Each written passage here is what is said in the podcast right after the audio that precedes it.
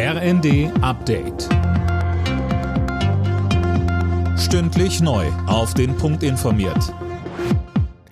Ich bin Dirk Jostes. Guten Morgen. Der erste Finalist bei der Fußball-WM in Katar steht fest. Argentinien setzte sich im Halbfinale klar gegen Kroatien durch.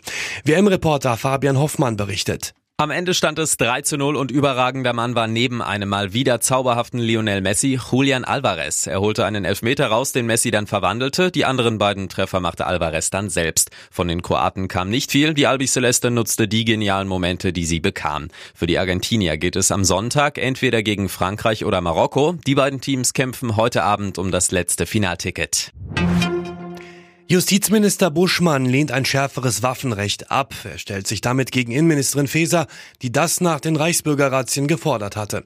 Die strengsten Gesetze würden nicht helfen, wenn sich Menschen illegal Waffen besorgen, sagte Buschmann dem Redaktionsnetzwerk Deutschland. Nachdem US-Forschern ein Durchbruch in der Kernfusion gelungen ist, soll auch in Deutschland einiges in dem Bereich passieren. Forschungsministerin Stark-Watzinger hat sich zum Ziel gesetzt, dass es in etwa zehn Jahren das erste Fusionskraftwerk gibt. Sönke Röhling, das halten Experten für etwas zu ambitioniert. Ja, das, was dann in den USA erreicht wurde, ist zwar ein Riesenerfolg, heißt es von Forschern des Max-Planck-Instituts, die auch an Kernfusionsreaktoren arbeiten.